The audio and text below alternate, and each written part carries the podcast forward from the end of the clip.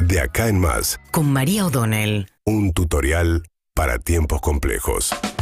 Bueno, mientras tanto, la discusión interna que hay en el Frente de Todos se traslada un poco a las calles. ¿eh? Mañana va a ser un día de muchas manifestaciones en el centro de la ciudad de Buenos Aires. Va a haber, por un lado, una manifestación del Polo Obrero, que ya venía acampando frente al Ministerio de Desarrollo Social, pidiendo más incorporaciones de eh, al planes sociales, que ahora van a ir a pedir una reunión con Batakis, con lo cual lo que planean es un acampe frente a Plaza de Mayo. Pero mañana también va a haber una movilización de los movimientos sociales que vienen reclamando el, eh, el salario universal. De hecho, no sé si habrán visto ustedes por ahí en la ciudad de Buenos Aires y en algunas localidades del conurbano, hay una pegatina de afiches con una pregunta que dice, eh, ¿le negarías a alguien el derecho a comer? Con esa pregunta están promoviendo eh, ciertos movimientos sociales el proyecto presentado por algunos diputados del Frente de Todos en la Cámara de Diputados que lo que busca es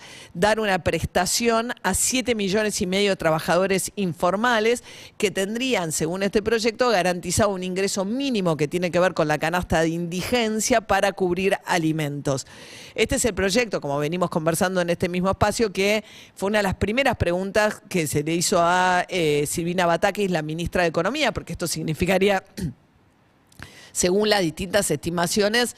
por lo menos medio punto del PBI y hay un compromiso con el Fondo Monetario de este año tener un déficit de dos puntos y medio, que ya está pasada la meta, a menos que se hagan ajustes, que es lo que está tratando de hacer ahora la ministra, pero la ministra dijo, Dice, bueno, es un proyecto que se discute en muchos países del mundo, pero ni siquiera los países más ricos hoy lo están implementando y nosotros hoy no tenemos recursos como para encarar una discusión así. Eh, los sectores de los movimientos sociales que responden a Juan Grabois van a insistir con este proyecto. Dijo que la ministra tiene una línea neoliberal en concordancia con el Fondo Monetario y que van a llevar ahora la discusión a la calle antes que estas manifestaciones de mañana en Plaza de Mayo y Congreso, hoy va a haber al partir del mediodía, a las 12 del mediodía, y una asamblea de lo- del, justamente la UTEP de Juan Grabois en Constitución, y hay asambleas en distintos lugares del conurbano, empezando a estrechar el músculo de la movilización callejera de protesta contra el gobierno, a la que se suma también la CTA de Hugo Yasky, que va a empezar a tener asambleas. Recordemos que uno de los últimos actos de Cristina Fernández de Kirchner fue junto a Hugo Yasky, justamente en un acto de la CTA, con lo cual por ahora, digamos, no se ha manifestado ni Máximo Kirchner ni los dirigentes de la Cámpora eh, respecto de qué opinan que la ministra haya archivado este proyecto que todavía no fue tampoco debatido en la Cámara de Diputados. En la Cámara de Diputados está pendiente también de, discusión, algo que ahora le están pidiendo a Alberto Fernández que saque por decreto, que es una extensión de la moratoria para los jubilados que tienen la edad necesaria para jubilarse, hombres y mujeres, pero no cuentan con la cantidad de aportes suficientes como para jubilarse. Eh, Cristina Fernández de Kirchner en su momento, cuando era presidenta, impulsó una moratoria que vence el 23 de julio.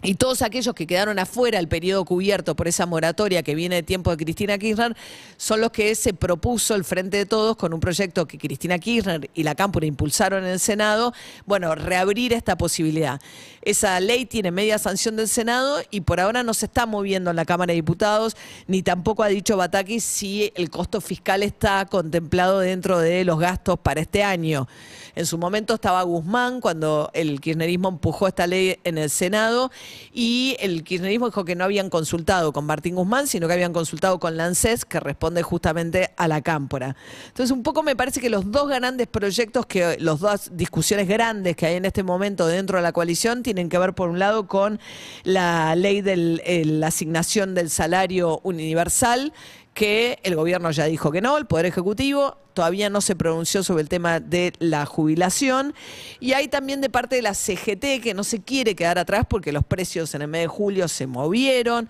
La discusión respecto de las paritarias que nuevamente quedan atrás de la inflación. Hay un sector que viene empujando, cosa que Cristina Kirchner también mencionó, pero que el gobierno no quiere por una suma fija que dicen que permite recuperar más rápido el salario que los porcentajes. Y en ese sentido la CGT es la que está de la mano Pablo Moyano y los sectores más combativos planteando que hay que empezar a movilizarse. La CGT hasta ahora, hoy es el cuarto paro de la mesa de enlace contra Alberto Fernández, eh, contra el gobierno de Alberto Fernández. Se movilizaban originalmente por la falta de gasoil, eso ya se tiende a normalizar, no es la situación que había cuando ese paro se planteó, pero evidentemente hay diferencias ideológicas bastante profundas. Hoy el gobierno de Alberto Fernández de alguna manera tiene críticas por derecha, que le hace un sector de la oposición, la mesa enlace, por ejemplo, pero empieza a tener también eh, mucha crítica por izquierda diciendo se volvieron demasiado ortodoxos, demasiado fiscalistas con el discurso de Batakis. Así que la CGT también está planeando su propia movilización, sería en el mes de julio, el 26 de julio, pero en lugar de manifestar en contra del gobierno, en el caso de la CGT, sería en contra a los empresarios que aumentan los precios. Seguimos en Instagram y Twitter. Arroba Urbana Play FM.